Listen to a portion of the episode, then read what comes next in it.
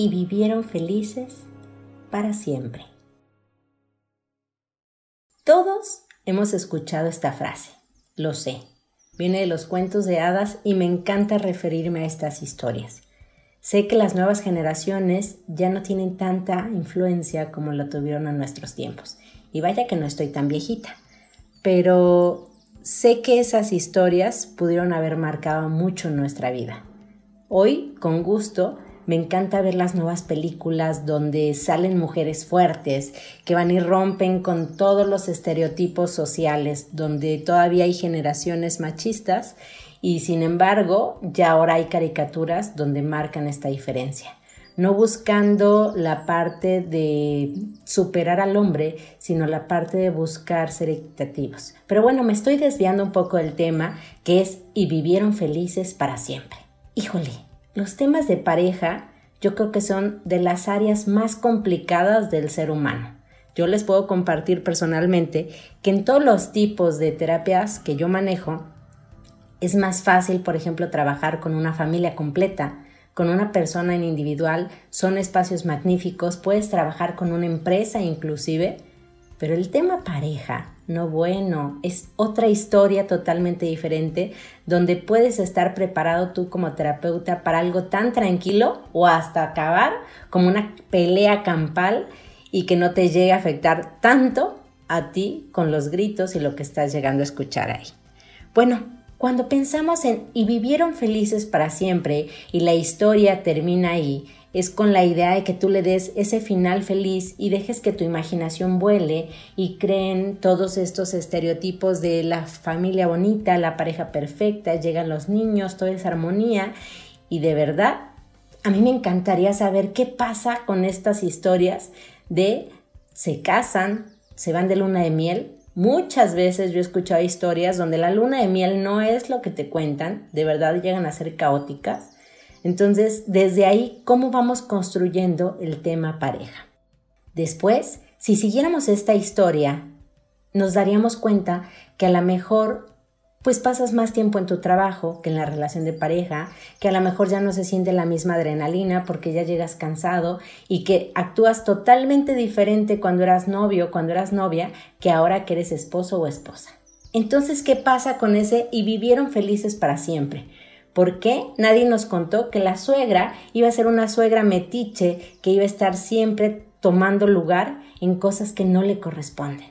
Bueno, ya me tocará ser suegra. Y la realidad es que desde ahí tenemos un concepto machista donde hemos pintado a la suegra como el peor enemigo. Y bueno, yo les quiero decir, ¿dónde están los chistes del suegro? Nadie habla del suegro. ¿Por qué? Porque todas estas historias han sido creadas muy seguramente también por hombres.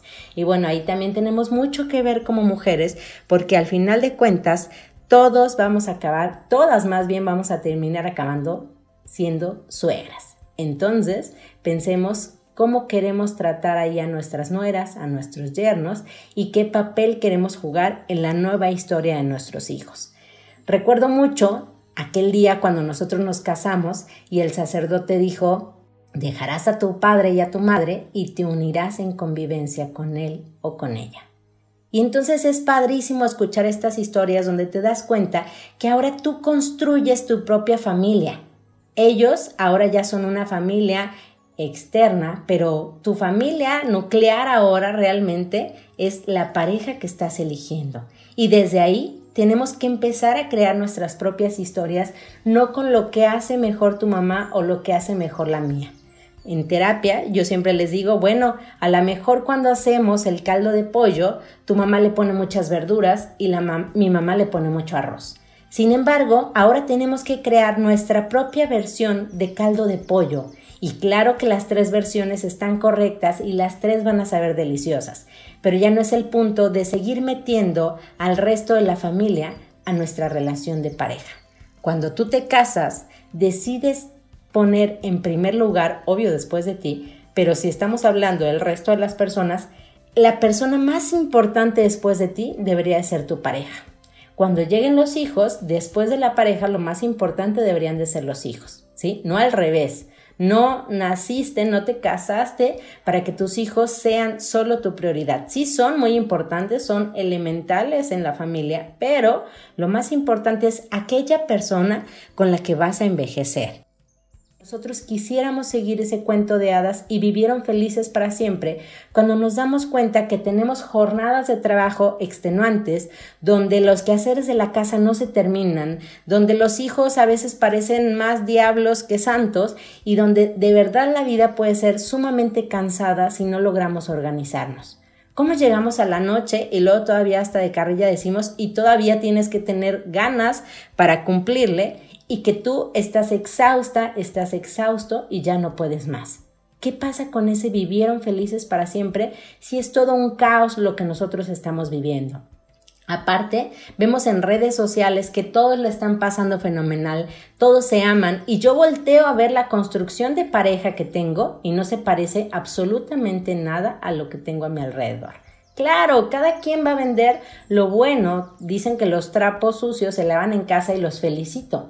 Pero entonces, ¿qué cosas tenemos que hacer cada quien en individual y en pareja para que esto sí pueda funcionar? Créanme que es todo un reto vivir en pareja. Tenemos que ponernos de acuerdo, tenemos que dialogar, tenemos que establecer metas, tenemos que tener proyectos y sueños juntos para que esto pueda realmente funcionar. Si no, lejos de sumarte el tener una relación de pareja, va a ser algo que te roba energía, que te haga hasta perder el trabajo, perder la economía, porque no has sabido lograr tener ese equilibrio en tu vida. Entonces, el vivieron felices para siempre implica mucho esfuerzo, mucho trabajo, mucha dedicación, tiempo. Al final de cuentas, ese tiempo de calidad donde cuando llegas a casa, ¿qué es lo primero que quieres hacer?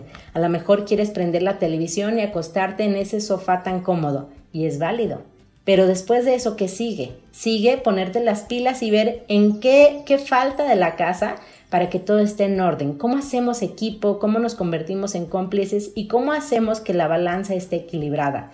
Sobre todo hoy, que cada día hay más mujeres trabajando fuera de casa. ¿Cómo hacemos para que al llegar a nuestro hogar todo pueda funcionar y no estemos con estos roles de, pues es que aparte, tú eres la mujer y tienes que encargarte de que la casa esté en orden. ¿Por qué? Porque bueno, si vemos a un niño chamagoso, resulta que, ah, ¿qué clase de mamá tiene? Nadie se cuestiona quién es el papá o si la casa está tirada, nadie se cuestiona quién es el esposo de esa casa. Simplemente es pensar qué hace esta mujer para que su casa esté de esta manera. Tenemos que aprender a ser equipo. Si deciden los dos salir, pues entonces los dos deciden entrar y hacer. Si deciden seguir con el rol tradicional, que también es muy válido y es muy rico y realmente si lo pueden vivir, háganlo, que es que el hombre salga a trabajar y la mujer se quede en casa, o ahora hay familias en esta modernidad donde la mujer puede aspirar a ganar más y ella sale y el hombre se queda, también es muy válido. Y bueno, ahí los roles están muy definidos. Uno trabaja afuera y otro trabaja dentro. Y hacemos también que la relación funcione con nuestros hijos. Nosotros necesitamos tener muchísima comunicación. Ante todo, tenemos que tener muchísimo respeto a nuestra pareja tenemos que tener esta parte de complicidad. Realmente tu cómplice, tu mejor aliado, debería de ser tu pareja. El tema de la intimidad es sumamente importante. O sea, la persona a la que más confianza le puedes tener, con quien puedes tener esa intimidad, quien puede conocer cada rincón de tu cuerpo, debe de ser tu pareja y el tiempo juntos es más que necesario. Entonces, en este concepto de vivieron felices para siempre, no tenemos que cortar ahí la historia ni dejarlo a la imaginación. Tenemos que construir todos los días esos momentos en nuestra relación de pareja para que funcionen. ¿Por qué?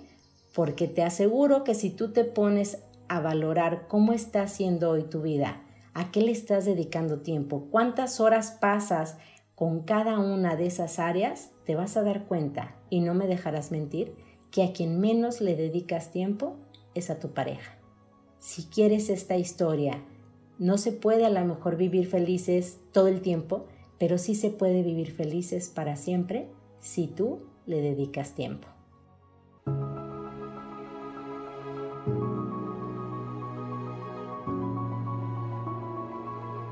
Te invito a seguir escuchando los siguientes podcasts y por favor ayúdame a compartirlo con todas las personas que conoces. Sabes que puedes encontrarme en todas mis redes sociales como terapeuta Wendy Barajas. Gracias por estar hoy, un abrazo fuerte y hasta luego.